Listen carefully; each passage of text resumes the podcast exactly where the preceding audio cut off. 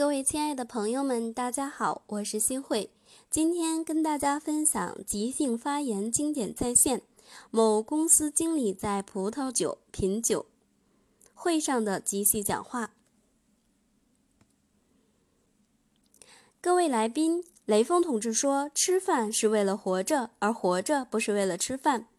吃饭是为了活着，这个观点大家都知道。人要生存，就必须吃饭。”那么，活着不是为了吃饭，是为了什么呢？是为了让生命过得更加精彩，生活变得更加美好。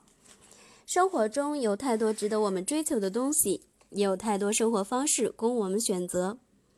说到生活方式，可能我们首先想到的是小资、SOHO 等字眼。比较流行的还有一种叫做“乐乐活”的生活方式，健康、生态、环保的乐活族。搭乘大众运输工具，吃绿色有机食品，穿棉麻天然织物，使用二手货品，这些生活方式都是时尚的、积极的，但不一定是永恒的。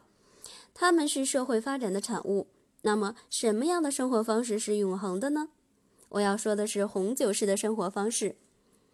一串葡萄是美丽而纯洁的，但它只是水果而已。一旦酿成了红酒，它迷人的色彩，神秘的情思。柔和的醇香，包含了鲜活的生命原汁，蕴藏了深厚的历史内涵。于是，它被赋予了生命和灵魂。红酒式的生活方式就像红酒那样迷人、神秘、柔和、醇香，还有一种放慢生活、品味生命的格语调。在很多时候，我们在人生的道路上不断的奔跑，不断的奔着下一个目标奋进。于是，我们的生活就被忙和烦恼以及一个个的目标所占满，心里眼里也只剩下这个目标。